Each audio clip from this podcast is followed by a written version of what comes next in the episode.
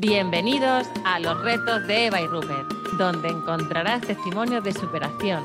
Compartiremos historias de la vida, donde lo cotidiano se hace extraordinario. Conocerás a personas que han hecho de sus retos un aprendizaje y del aprendizaje una oportunidad. Te animamos a dar el primer paso. Porque el primer paso es el más importante. Bienvenidos, bienvenidas a los retos de Eva y Rupert. Bienvenido, Rupert.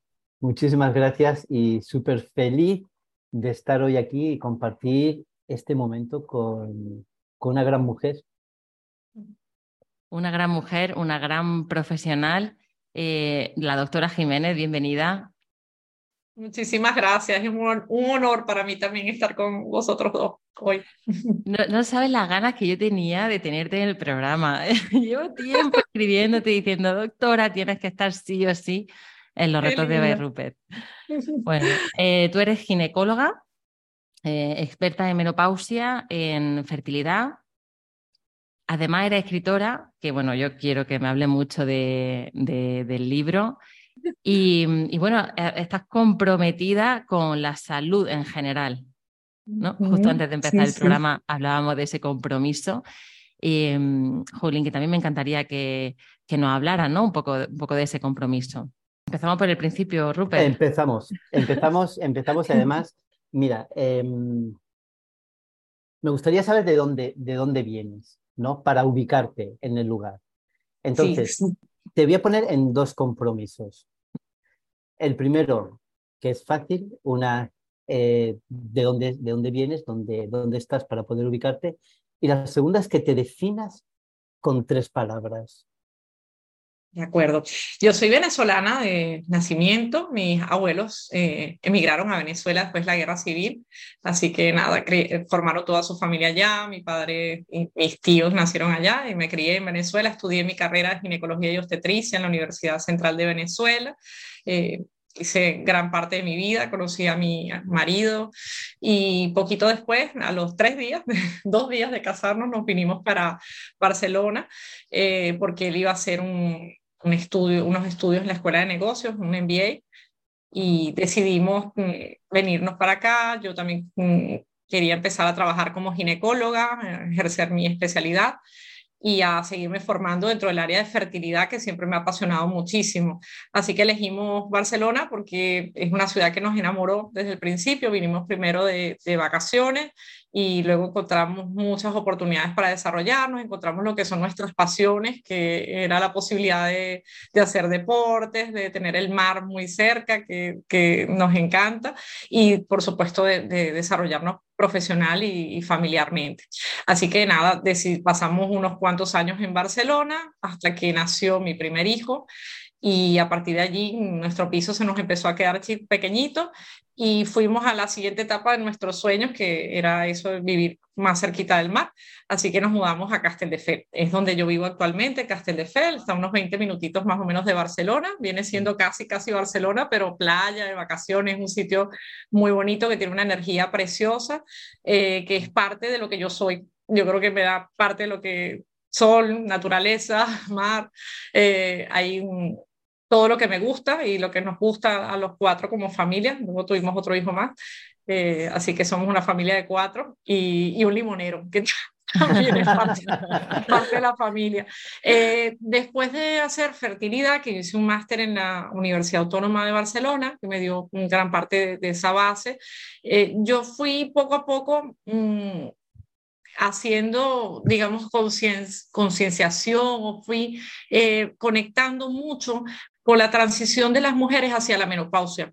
Mm. Entonces me incliné por estudiar más en esa área, eh, fui haciendo más cursos, más especializaciones y también lo complementé con trabajo de desarrollo personal, que mm, vino en un momento de mi vida que eh, yo creo que siempre viene una señal que te dice por aquí es el camino y, y la escuchas y empiezas a, a entender cosas que antes no entendías. ¿no? Así que creo que todo eso, más algo que me pasó en Venezuela, que fue que yo estuve en la selva de Amazonas, estuve tres meses, fue una experiencia mm, que me cambió muchísimo la vida y la forma de, de, pensar. Todo eso fue formando mi visión holística y a eso sumamos que yo soy corredora y todas esas horas que he pasado entrenando, todas esas largas horas que, que yo tardo para terminar un maratón, que es otra de las cosas que me apasiona, me fue llevando muchas reflexiones y a encontrar respuestas que quizás que, que, han, que han formado quien soy actualmente. Eh, lo que soy actualmente es eso, mamá, corredora, aprendiz de la vida. Eh, creo que estoy más abierta que nunca a, explorar nuevas posibilidades, nuevas respuestas y a seguirme trabajando como ser humano y bueno, aportar todo lo que yo puedo en los medios de divulgación, que son mi cuenta de Instagram, a través de mi de mis libros, que tengo uno, pero estoy escribiendo el segundo, y de proyectos futuros que van a venir, porque descubrí que um, siempre podemos ir reinventando. Entonces, así como yo soy médico de profesión, también es verdad que yo tenía una comunicadora dentro que la descubrí, um, eso, escuchando señales. ¿no? Te vienen crisis, escuchas señales y, y buscas nuevas opciones y buscas complementar lo que ya eres y a veces pensamos como que nos cerramos y decimos, no, yo soy esto, y no, nosotros somos muchas cosas, ¿no? Tú me preguntaste qué, qué era, pues somos muchas cosas y seguro de aquí a 10 años mmm, seré cosas que no soy hoy en día, iré transformando nuevas creencias, iré adquiriendo otros conocimientos y cambiando eh, ideas que tenía preconcebidas. En tres palabras, mmm, entusiasta, perseverante y corredora. Puede, puede ser tres, mm, tres adjetivos, aunque creo que hay, hay muchos más, ¿no? Por eso te digo que somos muchas cosas, ¿no? Pero creo, creo que todas las cosas que he logrado experimentar, eh, esas pequeñas metas que, que he conseguido ha sido a través de la perseverancia, más que de ninguna otra habilidad excepcional que tenga, sino es perse perseverar en un objetivo y meterle mucho amor y mucha buena energía. Al final ha sido eso. Qué chulada. Yo, eh, sí, Jolín, vaya presentación. Eh, yo te quería, fíjate, eh, quería preguntarte, ¿no? Hilando con este tipo de, con, con, la, con la, menopausia, como, como yo la entiendo, que creo que es un tema tabú y por eso me interesaba mucho que, que viniera. Em, y con eso que tú hablabas, ¿no? De que somos muchas cosas. Creo que en la vida sufrimos muchos cambios. Cambios inherentes a la persona y cambios que, que los buscamos, ¿no? Aunque nos da mucho miedo el cambio. Sí, sí, totalmente. ¿Por qué nos da miedo el cambio? Porque el ser humano, como mecanismo de supervivencia, eh, nos creamos un ego, un avatar, un personaje, y eso nos ceñimos a ese patrón para sobrevivir. O sea, la mente es un recurso de supervivencia, es como te mando siempre, y de hecho tenemos más tendencia a pensar en cosas negativas, hay un sesgo negativo, hay una tendencia a, a lo conocido, a no salirnos de esa zona de confort que llaman o a, a mantenernos en el área segura para eso, sobrevivir, ¿no? Para que no cor corramos ningún peligro de muerte, que eso es básicamente lo primero que tenemos que hacer es sobrevivir. Sin embargo, ese, ese sesgo pues nos hace también perdernos en muchas cosas y esos miedos, los miedos, el miedo está bien cuando hay un, una causa eh, justificada, cuando hay algo racional que justifica ese miedo, pero los miedos excesivos, el mantenernos siempre en una zona de confort, el identificarnos demasiado con un personaje, eh, también nos hace perdernos en muchas cosas en la vida. Y, eso es lo primero que, que yo creo que hay que, que entender, que somos muchas posibilidades y tenemos muchos más recursos de los que la mayoría de nosotros creemos que tenemos. Eh, y eso es lo primero. Y luego esas creencias, soy de esta manera, porque nuestras creencias se forman muy temprano en la vida, cuando ni siquiera tenemos mucha conciencia de lo que está pasando. Eh, y de hecho nos pueden definir el resto de la vida. Soy mala en los números, soy mala en los deportes, soy tímida, soy callada, yo no sé hablar en público, yo no sé escribir, a mí no se me da bien esto. Eh, y la mayoría de las veces es esa creencia que ya se solidificó, ya tienen unas patas súper firmes, súper fuertes, y para tumbarla pues tenemos que hacer mucho trabajo, pero se pueden, se pueden cambiar creencias. Yo creo que esa es la primera buena noticia porque yo he cambiado muchas. Eh, solo que necesitas hacerte consciente de que tienes esa creencia allí y luego empezar a trabajar en la que sí te conviene, ¿no? porque al final esto, todos son sesgos, ¿no? Y nosotros al final interpretamos lo que queremos interpretar de la vida. Si queremos hacer deporte, si nos estamos diciendo, repitiendo todo el tiempo, es que yo soy mala para los deportes, que a mí esto no se me da bien o esto no me gusta, eh, evidentemente eso no nos va a ayudar. Entonces, ¿qué tenemos que hacer? Ver de dónde vino eso, empezar a analizarlo y poquito a poco ir trabajando en cambiarlo. Que es cierto que podemos, mm, podemos transformar. Y es, de eso se trata la reinvención. Podemos transformar quiénes somos, podemos explorar nuevas áreas, aprender nuevos conocimientos. Hay una plasticidad neuronal y, podemos eh, formar nuevas ideas que antes ni siquiera mm, sospechábamos que, podían formarse. Y eso lo dice la ciencia. Es así. Claro. Eh, me, me, estaba viniendo a, la cabeza y es eh, porque coincido contigo absolutamente, ¿no? Es, con lo que tú definías este miedo para, para cambiar. ¿Qué es lo que a ti te ha dado miedo? Uf, todas las cosas que yo he hecho me han dado miedo, todas. Inicialmente hay miedo. Muchas mujeres vienen a mi consulta, por ejemplo, con el tema de la fertilidad, que es una de mis áreas, y les, siempre les pregunto si, si, tienen interés en ser madres, un poco para asesorarlas sobre qué pueden hacer o si no quieren ser madres, pues ya está, no, no, no es algo que, es ni siquiera cuestionable, ¿no? Un derecho, es una, es una decisión vital. Pero las que quieren ser madres, pues hay que las, asesorarlas un poquito con respecto a la fertilidad y la edad, que es algo que deberíamos hacer siempre, deberíamos estar informados sobre eso, porque somos seres, somos seres biológicos que tenemos unas, unas características que no las podemos obviar. Y muchas veces me dicen, es que me da miedo, yo sí quisiera ser madre, pero me da miedo. Eh, claro que da miedo. Yo cuando tuve a mis dos hijos, claro que tuve miedo. En el momento que mm, tomamos la decisión fue como medio tomarla y ya está, y no pensarlo mucho, porque son decisiones que transforman, que, que, que vienen con muchas consecuencias, ¿no? Buenas y malas. Y, si te pones a pensar en la idea mucho, mucho, mucho, no vas a hacer nada. Eso es como lanzarse una piscina de agua fría. Entonces, escribir mi primer libro, pues por supuesto que me dio muchísimo miedo. De hecho, tuve que trabajar muchos miedos imaginarios, porque la mayoría eran de mi mente, eh, pero al final te pones a ver que no era para tanto. Es más lo que nosotros nos inventamos, las ideas que vienen en la cabeza, que es para, para, que justo, para que no salgas de esa zona de confort, para que te quedes igual, que yo siga siendo la Rajarani que mm, no ha escrito un libro, que eh, estoy ahí en mi consulta todos los días y ya está, mi horario de tantas horas y listo, y no explore. O montar en bicicleta, por ejemplo, eso es un miedo que confieso aquí en público. A mí mm, me da mucho miedo, me da un poco de miedo todo lo que tiene que ver con eh, deportes que impliquen una, una bajada, una caída, ¿no? Le tengo miedo a las bajadas, a las bicicletas cuando vamos en bajada o al esquí porque tengo miedo a lesionarme. Y al final eso, ese miedo te paraliza y hace que no lo puedas hacer, hace que algo que es sencillo, que es una bajada que apenas tiene una pendiente, pues te, te, paralizas y es como si tuvieras un terror que no puedes controlar. Y cuando lo, cuando lo trabajas y te das cuenta, mira, es que no te va a pasar nada, que si aprendes la técnica ya está, al final lo haces y luego te sientes súper bien, ¿no? Y lo mismo pasa con todo, o sea, el que le tiene miedo a nadar, miedo al agua o miedo a mm, la menopausia, que es otro de los miedos que yo afronto a diario, cuando te das cuenta y tienes los conocimientos de lo que va a pasar y cómo responder a ello y de qué manera tú puedes eh, tener un poco de control sobre el proceso, que nunca tenemos todo el control en nada, eh, pues al final mm, esos miedos se van disipando. Entonces los miedos lo que hay es que desarticularlos y entender de dónde viene. No, el miedo que yo tengo es a morirme, el miedo que yo tengo es a quedarme sin dinero, es un miedo a envejecer, o es un miedo a la muerte, o es un miedo a tal. Y de allí en adelante, pues mm, la mayoría de las cosas hay que emprenderlas aunque tengamos miedo. Yo cuando estaba parada frente a la salida del el primer maratón que hice, fue cuando fui consciente por primera vez de decir, bueno, llevaba muchos meses entrenando, pero dije, madre mía, ahora voy a tener que recorrer toda esta ciudad a pie y si no lo termino y si no puedo y si tal, pues nada, aquí ya estoy, ya, ya una vez que te paras ahí, ya lo tienes que hacer y lo haces. Pero todas las cosas grandes, todas las que nos hacen de verdad crecer, transformarnos, que nos dejan los mejores aprendizajes, en mi opinión, muy humilde, yo pienso que todas dan miedo. Eh, así que hay que aprender a convivir con ese miedo y, ya está, y para adelante, no hay más.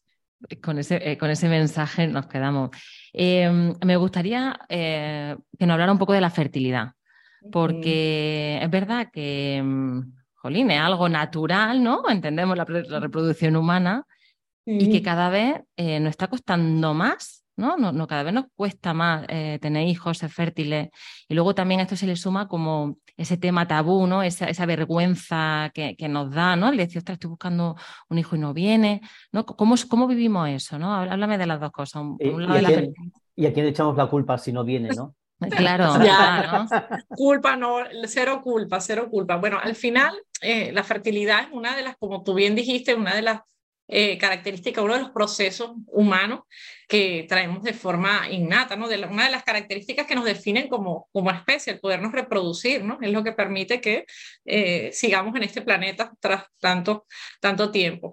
Sin embargo, también es verdad que la fertilidad mm, no es necesariamente algo de, lo que todos podamos mm, eh, disfrutar. ¿no? hay, muchas personas que pueden tener problemas, dificultades para reproducirse. Entonces, ¿a qué le, a qué le atribuimos esta, este porcentaje? Hay entre un 10 y un 15% de la población y en aumento que puede tener mm, problemas de infertilidad, bien sea factores masculinos, femeninos, mixtos o de origen desconocido, como también se llama, que al final es un hombre que causa mucho eh, estrés, porque el no saber qué pasa mm, agobia muchísimo, ¿no? te da una sensación de pérdida de control enorme, que es lo que más se sufre en la fertilidad.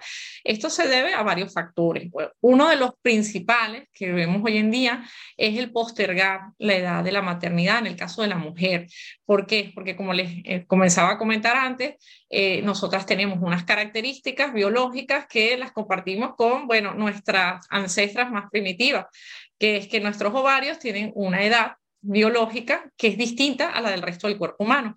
Y si una mujer a los 45 años está estupenda eh, por fuera y su cuerpo también está funcionando estupendamente, eh, no es lo mismo para sus ovarios. Estos ovarios a los 45 años ya, han llegado a la tercera edad reproductiva y vamos a encontrar muy poquitos ovos, o probablemente ninguno en algunas mujeres, de que tengan el ADN, que tengan su su material genético intacto y en perfectas condiciones para generar un embrión que se implante en el útero y que dé un bebé sano, que es lo que definimos como fertilidad, es la capacidad de tener un bebé sano en casa, no, no solo una prueba positiva de embarazo.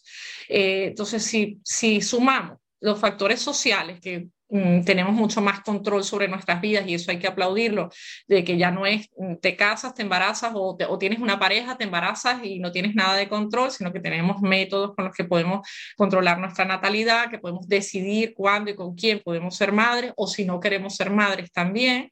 Eh, también se le suma la, los cambios en los paradigmas en la sociedad. Que la mujer ya no necesariamente tiene una función eh, reproductiva, sino que representamos una función eh, desde el punto de vista laboral, queremos hacer carreras, queremos desarrollarnos en otras áreas que también nos, nos, interesan y que según los intereses de cada mujer, pues a lo mejor van a tener prioridad sobre la maternidad y luego nos damos cuenta, ah, mira, es que ahora he cambiado de opinión y pues también quiero ser madre o he encontrado a la persona con la que quiero formar una familia o, o no la encontré, pero quiero ser madre yo sola. Muchas veces cuando llega, esta cuando llega esta toma de decisiones, cuando llega este deseo, eh, a veces no acompaña la biología. Entonces, a veces tenemos mujeres de 40 años y por encima de 40 las vemos a diario que empiezan a buscar embarazo, empiezan a, tener esa idea, ese deseo. Y mm, allí tenemos porcentajes de fertilidad que son bajos en general. Eso es una campana de Gauss. No todas las mujeres estamos en el medio, pero sí la mayoría. Hay un porcentaje bastante alto de mujeres que a partir de los 35 años vamos a tener menos óvulos, menos calidad de nuestros óvulos y por tanto la, tasa de embarazo por mes va a ser un poquito más bajita. Una pareja en condiciones normales puede tardar hasta un año en quedarse embarazada, que ese es otro mito, ¿no? Que muchas veces la gente también piensa que eso es ponerse y ya llegó el bebé, ¿no? Eso no pasa siempre, no es a la primera siempre, por lo tanto, bueno, debemos tomar ese dato en cuenta. Y cuando pasa más de un año, sobre todo si la mujer eh, ya tiene más de 35 años, es importante buscar asesoría, ir a un centro de reproducción asistida o un especialista de fertilidad, porque hay muchas cosas que se pueden hacer y cuanto antes mejor. Y esa sería una de las cosas que influyen. Y luego lo otro es que también como sociedad, pues mucha gente eh, piensa en otras en otras cuestiones de la vida filosóficas, como por ejemplo si traer hijos al mundo con los problemas que hay, etcétera, etcétera. Mucha gente decide que es mucha responsabilidad y que prefiere no tener, no asumir esa, esa decisión y bueno, todo eso es perfectamente respetable y tiene como resultado que España, eh, que es el caso concreto del, que yo puedo hablar, tenemos una tasa de natalidad eh, bajísima al día de hoy, nuestra pirámide poblacional está invertida y no sabemos qué va a pasar en los siguientes años porque esto tiene unas consecuencias también para, para todo el sistema económico. Así que, bueno, tiene consecuencias biológicas y económicas todo lo que, lo que está sucediendo. Eh, fíjate que te estaba escuchando y me he apuntado eh, la pregunta para que no, eh, no se me olvide. Y es, ¿cuál crees que es la razón por la que eh, cada vez se posterga más el hecho de ser madre? yo sé que hay un componente, hay un componente físico, ¿no? Hay un componente biológico, pero también hay un componente emocional, ¿no? ¿Qué, crees, ¿Qué crees que hace que, que alguien decida postergar hay varios factores. Uno es que queremos vivir, yo lo voy a decir, vivir entre comillas, ¿no? Queremos disfrutar, queremos eh, tener unas experiencias de vida. Eh, pensamos que el tener hijos nos va a impedir o nos va a limitar en este sentido. Incluso yo misma en años anteriores, pues en algún momento lo pensé, bueno, es que queremos viajar, queremos compartir en, pareja si la tienes, o quiero hacer otras cosas antes, y parece que si viene un hijo te va a, entonces se va a acabar todo, se va a acabar la pareja, no va a tener tiempo para nada y te vas a morir. Y, eso tampoco es así, ¿no? Entonces yo siempre le digo a, mis pacientes, a las que quieren tener bebés, porque las que no, las que no quieren, no quieren y no se les habla más de ese tema y se acabó y se respeta. Eh, pero las que quieren y no saben, yo a esas mujeres siempre les digo que nunca es el momento perfecto. Si alguien me está escuchando y le sirve, nunca es el momento perfecto para ser mamá es como lanzarte a una piscina de agua fría y si más o menos tus condiciones son eh, estables, es decir, si tienes cierto, no vamos a tener todo, acuérdense lo del avatar que quiere tenerlo todo seguro y, y, que todo sea perfecto y que todo sea predecible. Nunca vamos a tener todo perfecto, puede ser que hoy tengas trabajo y mañana no lo tengas, puede ser que tengas un piso y mañana no, no, no lo tienes o pasa cualquier cosa en el mundo, la, impre, la, la, la ay, no, no, me sale la palabra ahora, lo impredecible es la norma y, y, lo constante es el cambio, eso también.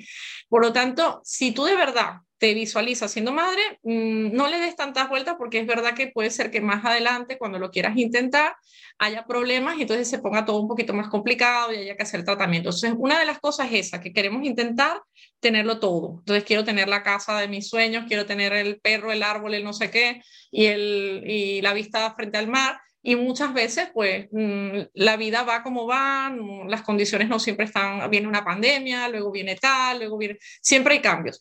Entonces, eh, el querer tenerlo todo pues lo que hace es que se pase la vida, el que no tomemos, y muchas veces no tomar la decisión, no tomar la decisión por, por el mismo miedo que ya comentamos, es decir, me va a cambiar el cuerpo, me va a cambiar la pareja, me va a cambiar el tiempo libre, no voy a poder hacer las cosas que me gustan, tal.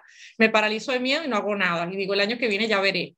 Y a mí me llegan las mujeres, eh, una gran cantidad de mujeres cada vez más, preguntándome, quiero saber cómo está mi fertilidad, quiero que me hagas la hormona de la fertilidad. Eso tiene un gran problema, porque eh, la hormona de la fertilidad, que no es tal, es una determinación que se hace en sangre para saber nos da una idea estimada de la cantidad de óvulos que tiene esa mujer, la hormona antimileriana. Su fin principal es usarlo en reproducción asistida, en tratamientos de fertilidad, para saber cómo nos van a responder, para saber si vamos a tener y tampoco es exacto, pero para saber si nos va a dar una buena respuesta o no, mm. y para saber si vamos a congelar óvulos, pues lo mismo. Pero nosotras no podemos saber cómo está la calidad de los óvulos, ni podemos saber cómo va a interactuar ese óvulo con el espermatozoide. Entonces no tenemos el panorama completo. Entonces resumir eh, toda tu fertilidad a un valor de una hormona es muy reduccionista y no debemos tomar, no debemos escudarnos en eso para postergar una decisión que no sabemos qué queremos hacer. Lo que tenemos que hacer es una vez más, tener un momento de introspección, espiritualidad, que buscar. Espiritualidad simplemente es que busques un momento de hacer una caminata en la naturaleza, en donde tú quieras, de tal, un momento de silencio, una meditación y escuchar cuáles son tus verdaderos deseos, qué es lo que tú quieres hacer, porque le consultamos a todo el mundo nuestras grandes decisiones que nos cambian la vida y al final nosotras mismas tenemos la respuesta. Entonces, lo que tenemos que buscar, la respuesta en nosotras, mira, que sí quiero ser madre, pues venga, ¿qué tengo que hacer? ¿Me puedo esperar? ¿No me puedo esperar? Ya. No quiero ser madre, no se habla más de este asunto, lo, o si acaso lo abro el año que viene este cajón y, y lo dejo allí aparcado, ¿no? Pero es tener ese momento para decidir qué es lo que tú quieres hacer. Y luego hay una cosa más que, bueno, es de la, de la sociedad, que es la desinformación. Mm. Porque vemos en medios día a día eh, mujeres eh, supermodelos, famosas, mayores, de 50, incluso de 52, he visto algunas, con su bebé estupenda.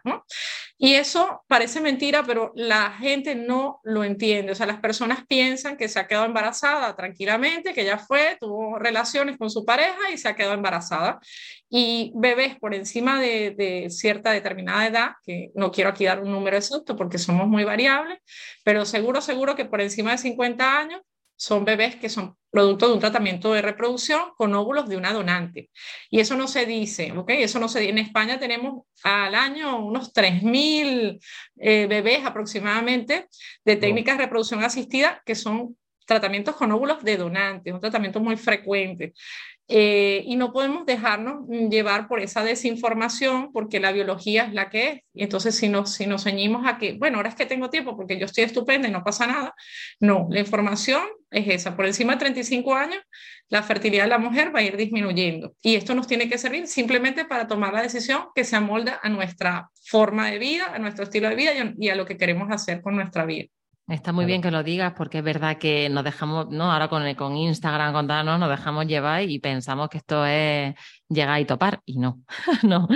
Eh, lo que sí. me gustaría es que eh, le dijera a, pues a unas personas que ahora están en ese momento, ¿no? De, de búsqueda de, de, embarazo, pero no llega, pero no llega, ¿no? Y ya empezamos a generar esa ansiedad. O sea, ¿qué le diría a, esa, a esas parejas, a esas personas que están en esa búsqueda y que no llega tan pronto como, como quieren? Sí, sí. Eh, siempre dar los datos un poquito oficiales para que busquen ayuda. Por encima de 35 años, si ya has pasado más de seis meses intentándolo, lo ideal es ir a hacer una consulta, puede ser con tu ginecólogo de referencia y explicarle lo que está pasando y si no tienes un ginecólogo de referencia o tu, ginecólogo no maneja la fertilidad, eh, preferentemente un centro donde hayan especialistas en fertilidad y reproducción humana, porque te va a hacer un estudio completo eh, a ti y a tu pareja, porque acuérdense que es un asunto de dos, no es la culpa de nadie, esto no tiene que haber culpa, eh, no tiene que haber que si lo hubiera hecho antes, no tiene que haber que si porque tú, tus espermatozoides no sirven o porque tus óvulos están bien, eso no, esto es un proceso de dos y la pareja como tal, pues ambos tienen una responsabilidad, no es una culpa, ¿no? Y, y lo que hay que es buscar solución. Es muy complicado el tema emocional porque surgen eh, muchas, sobre todo yo creo que lo peor que se vive es la sensación de pérdida de control. Como es un proceso biológico, como vosotros bien dijeron, que tendría que ocurrir eh, espontáneamente, ya está, y a otras personas les sucede pues en la cocina de su casa o tal, eh, el primer mes, tiendes a sentirte como, pero ¿por qué a mí? ¿Por qué yo no puedo lograr algo que cualquier mujer debería poder lograr? ¿no? te empiezas a sentir como que pierdes tu valor o que incluso puede haber problemas de pareja, porque la, la, mujer, la mujer maneja todos estos temas en general, ¿no? bastante distinto a los chicos. Ellos tienden un poco más a, no querer hablar, a, estar más introspectivos, a buscar otras distracciones para desahogar el estrés que ellos también sienten y, el miedo y todo eso. Y las mujeres hablamos, exteriorizamos, le damos vueltas, no sé qué. Y entonces sentimos como que ellos no le prestan tanta atención como nos, o que a ellos no les importa tanto y nosotras somos las que sufrimos las consecuencias físicas. Entonces, no, eso no es así. Ambos tienden a sufrir con, con la el, retraso de, de la llegada de un bebé deseado, eh, tendemos a ver a otras embarazadas y nos da como ciertos sentimientos que nos, nos culpamos por tenerlos, sentimientos negativos de por qué ella sí, yo no, y, y, luego te sientes como mala. Y eso es natural, son sentimientos que vienen, pero tienes que escucharlos, dejarlos salir y transformarlos y decir, bueno, hay otras personas, vamos a bendecir esta o vamos a darle la enhorabuena y a mí ya me tocará, a mí ya me llegará, yo voy a ir a buscar las soluciones y ya está. Y lo otro que nos, nos afecta muchísimo es que nos digan, es que no te embarazas porque estás muy estresada, porque deberías relajarte y entonces si te vas de vacaciones ya está, ya te quedarás, ¿no? Eso es, yo creo que lo peor que se le puede decir a una mujer que está buscando bebé y que no se queda porque nos da como sensación de, o sea, pero ¿cómo me relajo si yo no me... Es como que le digas a un ansioso, tienes que relajarte y respirar, ¿no? O sea, en ese momento no lo puedes hacer. Entonces, deberíamos tratar de tener un poquito más de empatía o intentar en lo posible validar esas emociones y mm, incluso, bueno, decirle, sí, sí, sé que lo que estás pasando es duro y vamos a intentar ver en qué te o si necesitas algo, aquí estoy, vamos a ayudarte.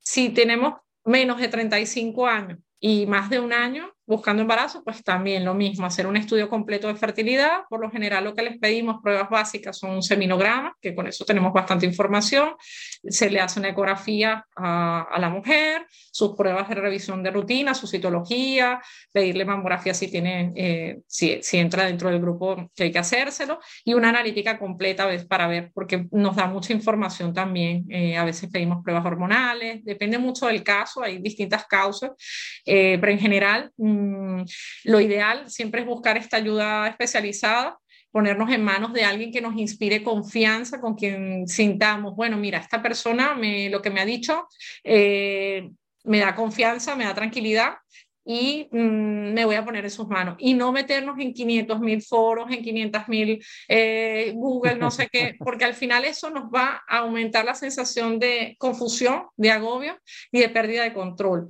Lo, siempre confiar. Yo, si hay algo que puedo decir, que esto no es un dato científico, pero es algo que a mí me ha pasado, es que eh, prácticamente el 100% de las parejas en las que yo he conseguido ayudarles, que han obtenido un embarazo, un niño sano en casa, eh, ha habido un vínculo de confianza, ha habido un vínculo de, de confianza incondicional, incuestionable, no hemos conversado, discutido, llegado a unos acuerdos, unas decisiones que normalmente las tomas son la pareja, nosotros solo somos unos facilitadores, pero que al final que tienes que confiar en lo que te están diciendo, porque si no eh, nos volvemos locos. ¿eh? Yo, pues como si yo me metiera, yo tuve un hijo que operaron, a mi hijo lo operaron de, de cinco meses por una malformación renal y en ese momento, pues dije, esto, yo no controlo absolutamente nada de esto. Los médicos tenemos muchísimas especialidades y, hay demasiados conocimientos como para poderlos abarcar todos, incluso en una misma subespecialidad.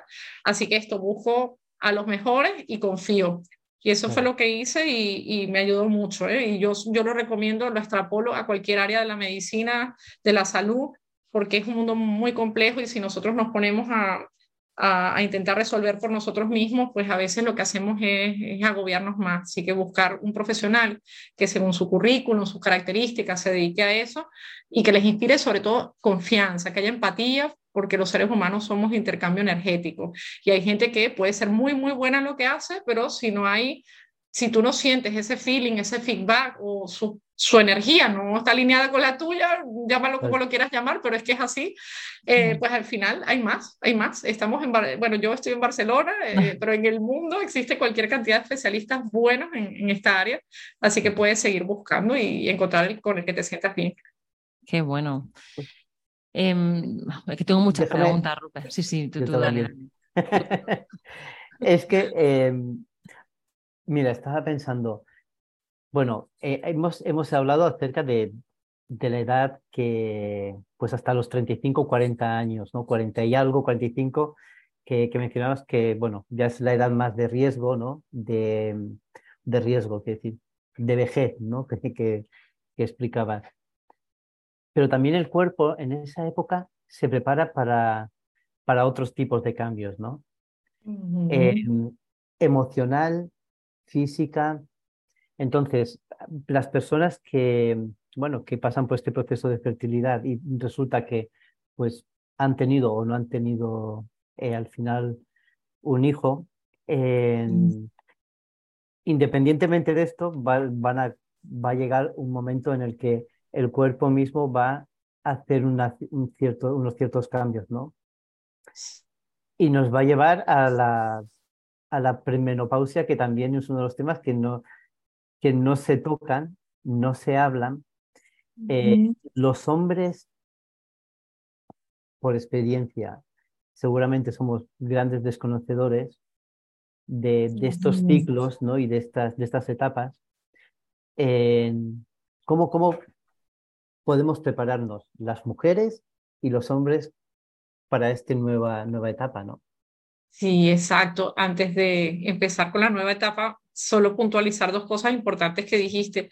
Que es cierto que a pesar de todos los mejores esfuerzos y la mejor tecnología y buscar a buenos profesionales o hacer todo lo que haya que hacer, en algunos casos, eh, los tratamientos, aún con los mejores tratamientos de reproducción asistida, no vamos a tener resultado deseado.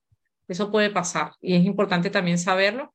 Yo siempre he sido muy optimista a lo largo de toda mi vida eh, pero con la experiencia he aprendido también a ser muy prudente. Y, y creo que mm, es importante que sepamos que no todo lo podemos controlar, que, que eh, tanto eso como la salud, aunque hagamos todo lo que mejor podemos hacer, toda la, la, la ayuda que podemos dar, muchas veces no, el resultado no va a depender de nosotros ni de nada malo que hayamos hecho. Por eso es que es importante también recibir ayuda psicológica cuando vemos que la cosa se está complicando, porque puede llegar a ser muy duro y muy frustrante y, a veces hay que aceptar, a veces la aceptación es la única solución, ¿no? No, no siempre, esto es bastante infrecuente, pero, pero pasa y, y sufrimos mucho, tanto los profesionales como los pacientes. Eh, pues nada, pasamos a una nueva etapa que yo no le quitaría, lo único que le quito es la palabra vejez, porque de vejez nada. que lo, que lo que hay es simplemente que el ovario, bueno, tiene una edad biológica, está programado, como estamos programados, en todas las, nuestras células están programadas para durar una, una cierta cantidad de tiempo y cuanto más mantenimiento le demos, cuanto mejores hábitos tengamos, pues más podemos alargar la vida de, de nuestro cuerpo. Eh, pero los ovarios tienen una edad reproductiva y eh, normalmente no la podemos, no hay, no hay ningún medicamento, no, hay ninguna intervención al día de hoy efectiva que la pueda alargar. Se está hablando de cosas, se están haciendo cosas experimentales para el rejuvenecimiento ovárico, pero todavía esto no es, no es de 100%, no es efectivo, no hay estudios grandes que lo demuestren, ¿no? Eh, a partir de los, en adelante los 35, pues disminuye la fertilidad y a partir de los 40, 45, porque es un rango variable, hablaríamos ya de una transición hacia la menopausia. La transición hacia la menopausia es un periodo de total incertidumbre, es variable. Hay mujeres que no les va a pasar absolutamente nada y mujeres que van a tener bastantes problemas, bastantes síntomas, que a veces no saben ni, ni, qué hacer con ellos, ni dónde vienen, ni a quién buscar. ¿Qué puedes experimentar en esta transición? Pues mira, podríamos experimentar. Lo primero que suele ocurrir es que reglas, ciclos más cortos. Empezamos a tener, si antes nos venía cada 28, cada 29 o cada 30, pues resulta que, ay, ahora me viene cada 21 días, cada 24. Qué raro esto, ¿no? Es porque las ovulaciones cada vez son más rápidas y entonces tendemos a tener estos ciclos cortos. Luego también podemos tener reglas más irregulares, más largas, más abundantes o de repente más dolorosas que antes no las teníamos, empezamos a tener algún cambio. Podemos tener de repente más cambios emocionales, que notamos más la habilidad, más, más irritabilidad los días premenstruales, no sabemos qué nos pasa, tenemos altibajos y decimos, pero si hoy estoy tan bien, porque ayer estaba súper bien y ahora estoy de mal humor por todo, estoy enfadada, no sé ni con quién ni por qué. Y esto, claro, esto lo sufren los las parejas también en general. Entonces tenemos que hablarlo porque eso lo normaliza y, y que nosotras lo conozcamos nos alivia un montón. Es como, bueno, mira, sí, ya sé que este mes, pues igual, porque nos puede afectar también eh, la intensidad con, con los hábitos. Este mes he tenido más estrés, este mes he comido peor o he tenido muchísimo trabajo y me he saltado mis, mis rutinas de entrenamiento y me estoy notando que en la fase premenstrual pues lo llevo un poquito peor, ¿no? Pero el ya saberlo ya, mm, ya eso nos da un punto a nuestro favor, porque nos da poder, poder sobre, poder transformar cosas, ¿no? Puede hacer entrenar un poquito más porque el ejercicio es antiinflamatorio. Nosotros lo que tenemos que buscar un estilo de vida lo más antiinflamatorio posible.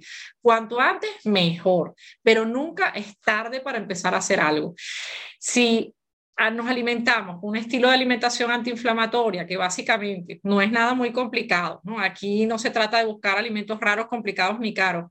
La dieta mediterránea de toda la vida, pero bien hecha. Una dieta mediterránea real, no, no libre de ultraprocesados y cajitas y comidas ya prehechas, porque suelen tener muchos aditivos, mucha sal, glutamato monosódico y compuestos que a veces nos pueden incluso aumentar los, los síntomas de muchas cosas.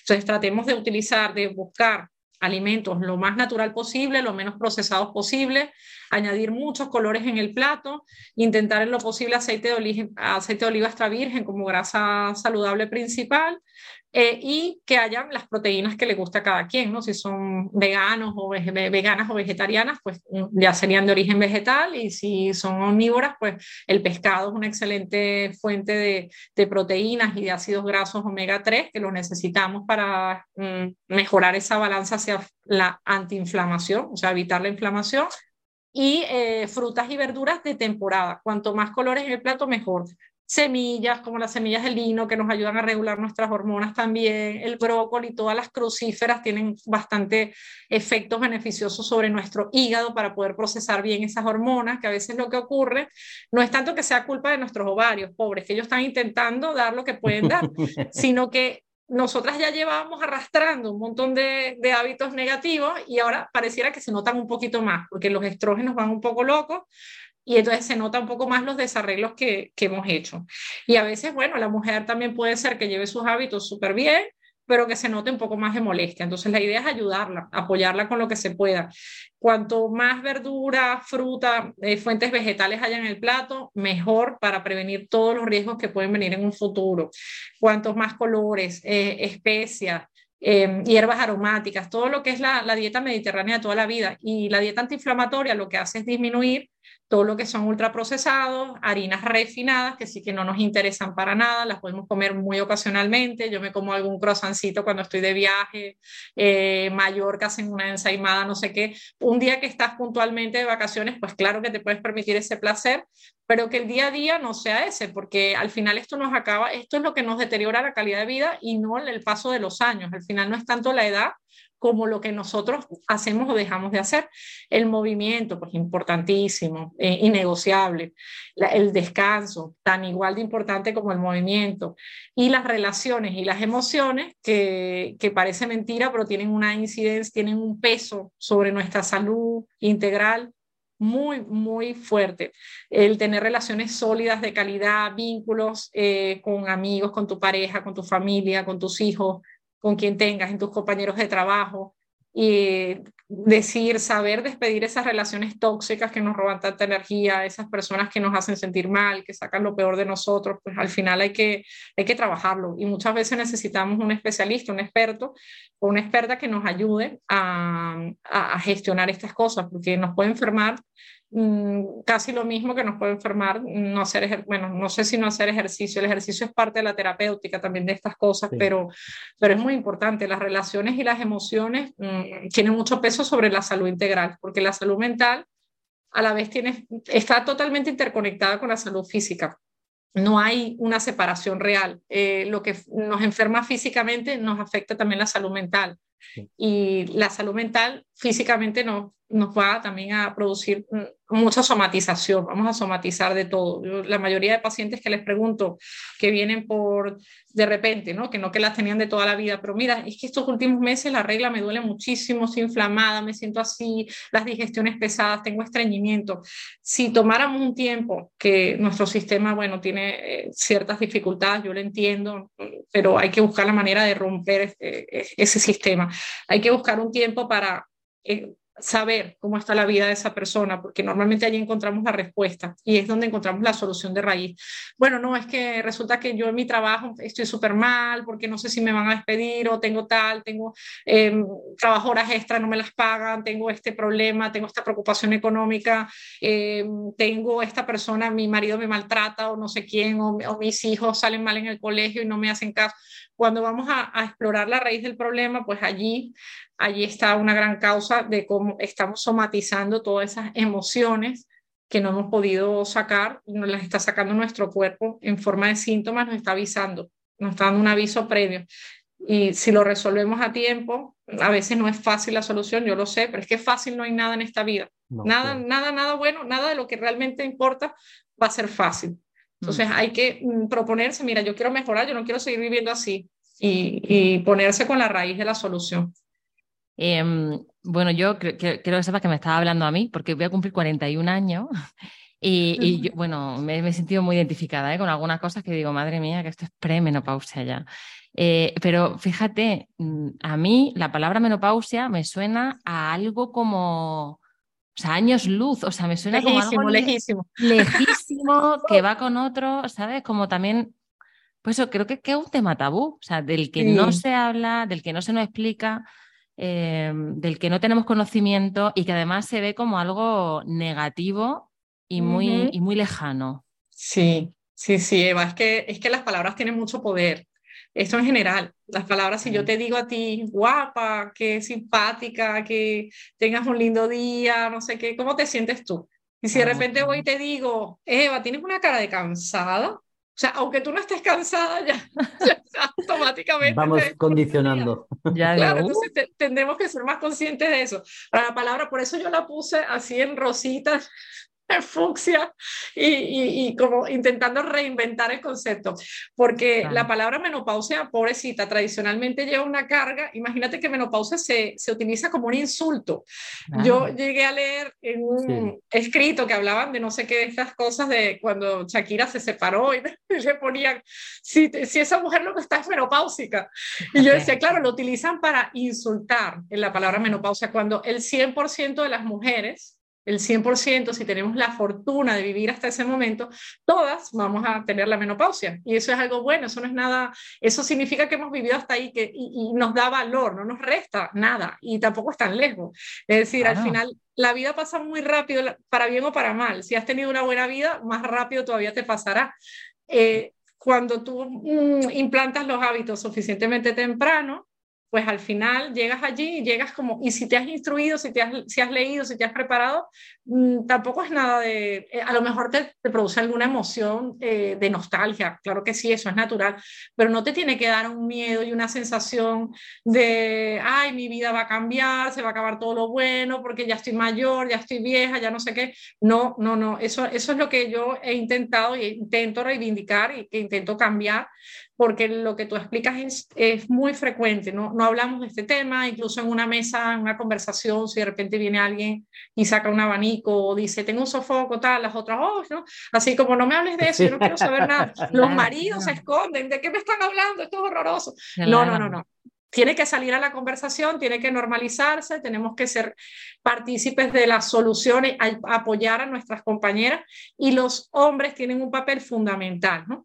Yo creo que transformando eh, la conciencia, eh, primero ayudando a las mujeres a vivir mejor, siendo conscientes de qué cosas podemos hacer para vivir esta etapa con plenitud, estamos ayudando a transformar la conciencia universal, porque mujeres sanas, plenas, fuertes, que se sientan bien, que tengan soluciones a las cosas que les preocupan o les roban la calidad de vida, vamos a tener hombres también que están mejor, porque todo, todo hombre tiene a su lado cerca, bien sea su mamá, su, su hija, su nieta, su eh, compañera de trabajo, eh, quien sea, tiene una mujer cerca, su socia.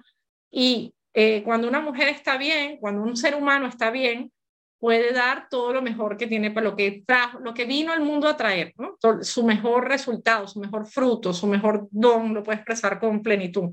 Y eso nos afecta a hombres y a mujeres en este planeta. Entonces, la menopausia es cosa de hombres y mujeres. Eh, tiene que salir de, de, ese círculo de tabúes, miedos, mitos, desinformación, silencio, normalización, eh, y tiene que salir de ese círculo de sufrimiento también que hemos creado las mujeres, arrastrando de, ancestralmente que nosotras tenemos que sufrir, que somos las, las sufridas, que nos dejamos de última, que esto es lo que toca, que me hago mayor, porque eso, no, eso, eso es opcional, o sea, el sufrimiento es opcional. Nosotras tenemos muchas herramientas, somos muy afortunadas, tenemos cantidad de recursos a la, a la medida de cada estilo de mujer, porque todas pensamos diferente. De hecho, hay un 5 o 10% de mujeres que no van a, sufrir absolutamente nada, que no van a tener nada.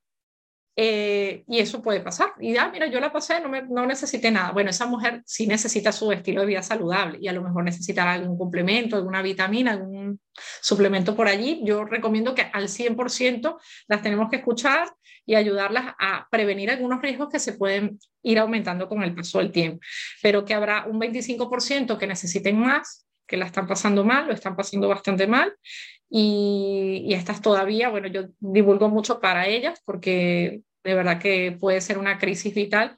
Y luego tenemos el resto que tenemos una intensidad variable y que según nuestra visión de la vida, algunas lo viven, como te digo, algunas con liberación, es como, bueno, ya está, ya se fue la regla, eh, menos mal, que esto era un incordio, que todos los meses este rollo, y ahora ya puedo tener relaciones sin, sin protección porque ya no me puedo quedar embarazada, eh, ya nunca más me voy a manchar el pantalón o lo que sea, o sea, hay cosas buenas también que se pueden desprender. Eh, y las, las que más sufren yo creo que es las que se resisten, las que se resisten a los cambios que quieren evitar, o sea, quieren esconder la cabeza eh, debajo del agujero y decir, esto no es conmigo, yo no sé nada, yo no tengo nada que ver con este asunto, quiero seguir siendo joven para siempre. Y es que joven puede seguir siendo, o sea, la juventud es un concepto eh, que cada vez está evolucionando más, cada vez tenemos más la longevidad saludable, cada vez tenemos más estrategias para, para cuidarnos y para llegar en condiciones óptimas y cambiar ese modelo de, fragilidad asociada al envejecimiento. Eso no, no tiene por qué ser así. Eh, y lo otro es aceptar, a, eh, abrazar cada una de las etapas que vamos a ir viviendo, porque cada una tiene una enseñanza. Yo, yo no sería quien soy hoy si no hubiera pasado por, por muchas cosas y estoy mucho más feliz y plena a mis 46 años de repente de lo que lo estuve a los 25. Entonces, cada etapa tiene cosas bonitas, cosas que nos dejan, cosas que mm, nos van a servir, pero que la etapa en la que estamos ahora es, crucial poderla disfrutar y no, sin lamentaciones, ¿no? Claro, fíjate, em, bueno, yo, yo estoy rodeado de mujeres, en general, mi, mi casa, así que eh, he tenido la oportunidad de vivir em, por muchas diferentes etapas. Eh, me gustaría eh, me gustaría que nos dejases algunas ideas sobre qué podemos hacer los hombres para apoyar a que tengan una mejor vida eh, las mujeres, nuestras compañeras, que van a entrar en esta etapa de menopausia o están viviendo la menopausia, ¿no? Porque luego viene todo el tema acerca de que también, como hemos dicho, ¿no? Es un tema tabú que no se trata, pero porque ya en general no se trata en la vida, pero mucho menos en la menopausia, ¿no? Sobre la sexualidad, si aumenta o disminuye el, deseo sexual, qué ocurre si disminuye, si es, es, normal o no es normal, ¿no? Porque, por ejemplo, muchas eh, conozco en el entorno, ¿no? Personas que dicen, no, claro, es que desde que tengo la menopausia, pues ya no tengo deseo sexual. Bueno, quizá es algo que un profesional tendría que mirar, ¿no? Eh, o tratar en este, en este caso. Eh, y los hombres, ¿qué, qué, qué hacemos los hombres? ¿Qué, ¿Cómo enseñamos esto? Que sea un tema de mesa, ¿no? A nuestros hijos que, que son adolescentes, que son chicos. Bueno, yo no tengo ya ningún hijo adolescente, pero los hijos adolescentes, em, ¿cómo, ¿cómo abrimos esto? ¿Qué, como hombres, qué hacemos para dar visibilidad?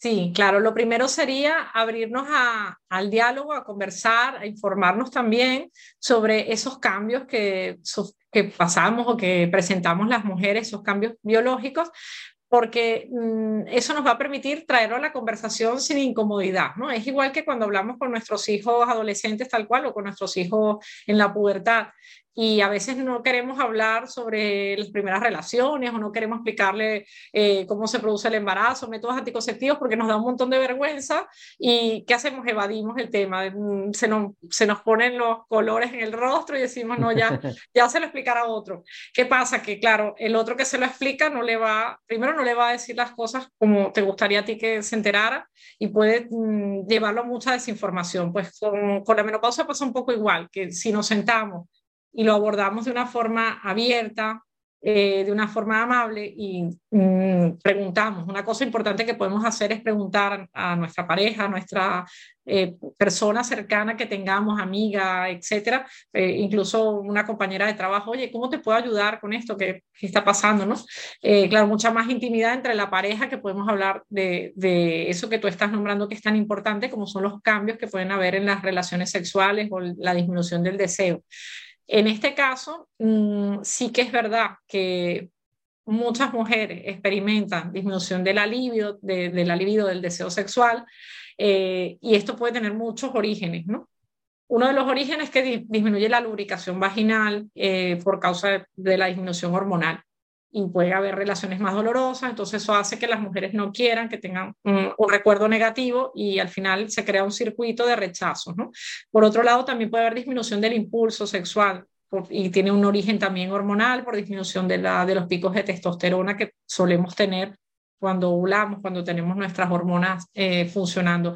Luego hay otra raíz que tiene que ver con el cerebro. El cerebro es el órgano más importante eh, desde el punto de vista sexual de la mujer o sea, todo el origen de la sexualidad, el cómo trabajarlo, hay que comenzar por el cerebro. Sí que hay que cuidar los genitales, evidentemente, yo soy la primera que siempre divulgo esto, pero no podemos descuidar eh, la parte de nuestra mente, porque por allí podemos obtener grandes cosas. Muchas veces se junta el momento de la menopausia con el momento en el que ocurren, bueno, o la época de la vida donde ocurren los mayores desafíos eh, laborales, a nivel familiar, a nivel tal, como hemos hablado. Eh, la mujer, pues entre 45 y 55 es una etapa de la vida donde podemos tener toda clase de desafíos alrededor. A veces vamos muy cansadas, tenemos poco descanso, exceso de responsabilidades, poco sueño, mucho estrés crónico sin, sin gestión, emociones no trabajadas también. Y evidentemente eso no ayuda para la libido. Si tenemos además una pareja con la que tenemos poca comunicación o que esta pareja, por lo que sea, mm, lleva de manera desigual las labores del hogar, por ejemplo, hay estudios incluso que demuestran que cuando las parejas hacen eh, ayudan o colaboran entre los dos se combinan se reparten equitativamente las labores del hogar, las labores domésticas, hay mejor eh, vida sexual. Eso también está demostrado. ¿Qué pasa? Si yo desde la mañana ya estoy ahí, eh, me escaqueo, dejo a la persona haciendo todo, yo no colaboro, no hago absolutamente nada, pues qué ganas va a tener también esa pareja de tener relaciones. Al final está cansada, está agotada y se siente incomprendida. O sea, algo tan sencillo como eso. Luego viene también el descuido. Es que esto es muy complejo, ¿no? viene el descuido de que uno ya, bueno, ya tenemos 10 años, 15 años, 20 años, pues da igual, voy con la peor pinta que puedo ir por mi casa, no me, ni siquiera la higiene la cuido, que es lo más básico. Y mm, pensamos como que damos por sentado, bueno, no, ya yo, ya esto no tengo que hacer nada, ya yo la conquisté hace muchísimo tiempo y ahora ya, y no, resulta que esto es un trabajo de, es como un huerto, que tienes que día a día prestarle atención a los detalles, seguirle diciendo palabras bonitas, seguir teniendo escapadas románticas, seguir saliendo de la rutina, explorando nuevas posibilidades, juguetes sexuales, eh, un masaje, un no sé qué, un cambio, una, un viaje, porque todo eso también va a estimular esa libido. O sea, no, la libido no es tan fácil como eh, me tomo esta pastilla y se acabó, que es lo que muchas veces pensamos. Muchas veces yo vengo aquí a que tú me des una pastilla porque yo ya no tengo deseo sexual, ¿no? Sería muy fácil para mí, pero es que la libido tiene que ver con toda la estrella de la salud, tiene que ver con la alimentación, con el ejercicio que haces, con cómo estás descansada de tu energía, con el equilibrio hormonal, evidentemente, con las relaciones que tú tengas y con las emociones que tienes allí que no has dicho que estás enfadada porque eh, esta persona no, no fue contigo a la consulta y todo lo que te está pasando, yo qué sé, ¿no? Hay tantas cosas que no las tragamos y que no las hablamos. Entonces la comunicación es clave, luego explicar. Hay mujeres que llevan llegan a la edad del climaterio sin poderle decir a su pareja eh, cómo les gusta que las toquen, dónde les gusta que las toquen, qué, de qué manera quieren tener las relaciones o qué es lo que les gusta y qué no que se cierran a la comunicación o parejas que tampoco saben cómo preguntarles y dicen, bueno, pues si no me explican nada, yo, esto si no hay comunicación, pues claro que con el tiempo es como una rutina, se va perdiendo y llega este cambio hormonal y le pone la guinda al pastel, ¿no? ¿Cómo lo podemos desenmarañar o cómo podemos empezar a trabajarlo? Primero, siendo conscientes de que hay un problema, ¿no? Y la única manera de ser conscientes es sentarse a hablar y decir, Mira, eh, yo veo que estamos teniendo pocas relaciones sexuales últimamente, yo no me siento cómodo de esta manera, ¿Tú, ¿tú cómo te sientes con esto? Y a lo mejor resulta que a él la frecuencia que le gusta, yo estoy hablando de parejas eh, heterosexuales, pero que esto puede ser perfectamente una pareja de chicas. Eh, a mí me gustan las relaciones tres veces por semana, me siento que estoy insatisfecha con esta frecuencia que estamos teniendo, que solo es una vez cada, cada mes o cada dos meses. Ah, pues mira, yo estoy contento como estoy, ¿no? Llegar a un punto medio, porque muchas veces la frecuencia no es la misma para ambos, esa frecuencia era muy alta al principio de la relación, que hay otras hormonas, hay otros componentes, hay otros estímulos, pero con el tiempo pues se va asentando. Entonces tenemos que llegar a, mira, a mí me gusta así, a ti te gusta así. Luego, poner el sexo en agenda es importantísimo, porque todo lo ponemos en agenda y a todo le damos un día y una hora y le damos un tiempo a ir a comer, a ir a tomar un café, a hacer un podcast, a estudiar, a no sé qué, al ejercicio, ¿cómo nos vamos a poner? Esto lo dejamos como que, bueno, ya saldrá, ¿no? Y a las 12 de la noche, cuando te has visto el maratón de series de Netflix, cuando has hecho toda la colada, cuando has hecho el no sé qué, ya has llevado a los niños al fútbol, no te va a surgir espontáneamente las ganas de mm, cambiar de rutina, de no sé qué, de hacer un masaje. No te va a surgir. O sea, tú tienes que dejar un hueco específico, un tiempo que lejos de ser antirromántico, eso es una ayuda para la pareja y todos los sexólogos lo recomiendan. Y luego poner el cerebro, entrenarlo, ponerlo a pensar en sexo tres veces al día. Tres veces al día acordarte de algo que te haya gustado, de algo que te gustaría experimentar, de algo mandar un mensaje, dejar una notita, hacer cosas, porque al final todo es acción, o sea, no, no podemos quedarnos en la idea quiero mejorar esto, pero tal. Y luego, por supuesto, por supuestísimo, ir a pedir una cita con, con su ginecólogo, ginecóloga, porque muchas veces podemos dar soluciones a todo el tema, sobre todo de la vagina, de la sequedad vaginal, lubricantes, hidratantes, tratamientos a base de, de ciertas eh, sustancias que nos van a mejorar, como los estrógenos, que es lo, lo ideal. También tenemos la testosterona, tenemos preparados naturales, tenemos la terapia de, terapia sexual que ayuda muchísimo a esas parejas que ven que está todo como muerto.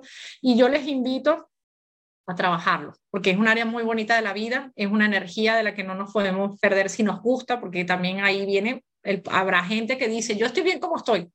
Pues nada, si tú estás bien como está, si tu marido está bien como está y no lo necesita, aquí no hay ningún problema. Entonces no busquemos problemas donde no lo hay. Pero al que tiene el problema, porque la que tiene el problema, porque su marido sí quiere, ya no quiere, esto hay que solucionarlo, por favor. Esto no lo dejen morir porque yo estoy cansada de ver mujeres que no le, no, al final va pasando porque no se sienten escuchadas o porque les da miedo o porque lo normalizan y, a los 50, 55 años, por favor, somos jovencísimas, no podemos perdernos de, algo tan importante en la vida. Claro, fíjate, me quedo con, con, una, con una de las cosas importantes. ¿no? Yo estoy pensando en los hombres, ¿no? En, en... Porque los hombres es verdad que quizás eh, por la, y hablo en general, no, no quiero eh, con algo en concreto, pero en general vamos a decir, bueno, pues si no quiere, va a llegar el momento en el que deja, puedes dejar de, de buscar o de interesarte y dices, pues bueno, entonces ya paso del tema incluso les baja la autoestima a vosotros. Eso también lo he visto. Que llega un momento que dice, no, no, no me desea, no me, no me quiere, no le gusto, y ya eh, a mí mi vida sexual también se me deteriora porque yo no me siento mm, que estoy, soy capaz de satisfacer. Claro. y, y, la otra cosa que, que yo sí, em, para los hombres, y es que en todo este proceso, eh, por lo menos en la experiencia mía, en este proceso, importante es no emitir ningún tipo de juicio sobre todo el proceso que, nuestra pareja puede estar pasando, ¿no? Ni tomarlo de algo personal. Eh, muchas veces lo hemos hablado con diferentes personas y Eva y yo también lo, lo hemos hablado.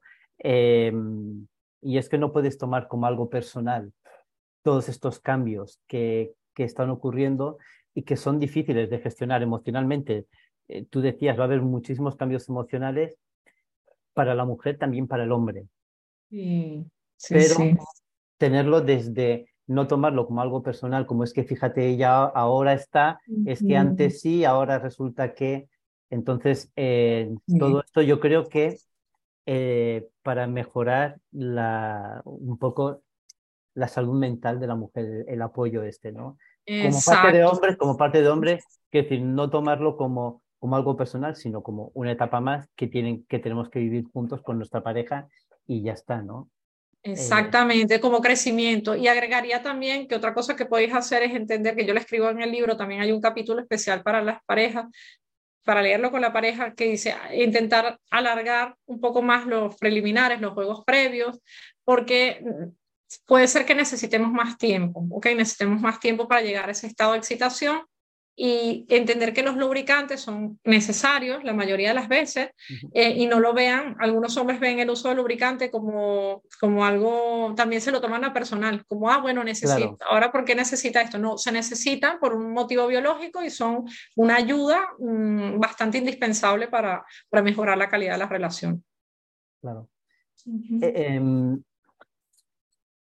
Bueno, yo no sé, eh, yo estaría, yo tengo muchísimas preguntas que, hacer. Yo también, yo creo que madre mía. Tenemos que hacer otro, Rupert, porque ya se nos va, bueno, se nos alarga un poquito. Haremos otro, haremos, otro. Sí, porque a mí me interesa mucho que no hemos tocado el tema y, y, me, me, me, encanta eh, el ciclo menstrual, o sea, ¿no? Que también sé que sabe mucho del tema y bueno, ahora tengo dos niñas pequeñas y digo, bueno, ¿cómo, cómo abordar el tema? Pero eso lo dejamos para otro, ¿no, Rupert? Sí, sí, de, eso estoy escribiendo un poquito en, en, este siguiente libro que habla un poco más de todas las etapas hormonales, de todo, de todo el viaje hormonal de la mujer. Y es muy interesante y yo creo que si nos, cuanto más temprano, si nos educaran desde temprano, nos enseñaran todo eso, nos ahorraríamos todos esos disgustos de no, no entender la fertilidad, no entender la perimenopausia, porque ya, ya sabiendo, ah, mira, esto es un viaje que es así, es mucho más fácil todo, ¿no? Pues deseando, deseando que saque ese segundo libro, ¿eh? Porque, bueno, este primero ya te digo que me lo voy a comprar en cuanto salga de aquí, o sea, porque, porque tengo mucho que aprender y mi pareja también. Y, deseando que salga ese segundo libro. Rupert, si quieres, ¿no? Hace un poquito el resumen. E intentaré, Pauline, es que es súper complicado hacerte, hacerte un resumen, te lo prometo. Em, solamente, mira, me quedo con, con el título de tu libro, primero, ¿no? Una nueva oportunidad. Me encanta, me encanta que se llame una nueva oportunidad porque parece que hemos perdido o de una vez que llega la menopausia se han perdido todas las oportunidades de todo. Y al contrario, mm, eh, es, el, es el comienzo de muchas nuevas cosas y me, me encanta. Me encanta cómo te has descrito, ¿no? Con perseverancia, mamá, corredora, aprendí, eh, entusiasta. Eh, me encanta lo de corredora y me encanta lo de corredora porque creo que define mucho la mentalidad. Todo, el, proceso que en la vida hace falta. ¿no? Cuando nosotros tenemos mente de, corredor o de corredora, lo practiquemos o no. Eh, yo hubo una época que, que sí me dediqué al atletismo y cuando tienes mentalidad, esa mentalidad, no, no la costumbre de salir a correr, sino la mentalidad, hay ciertas cosas como ciertas rutinas que sí vas a mantener, mantener como, como mentalidad, ¿no?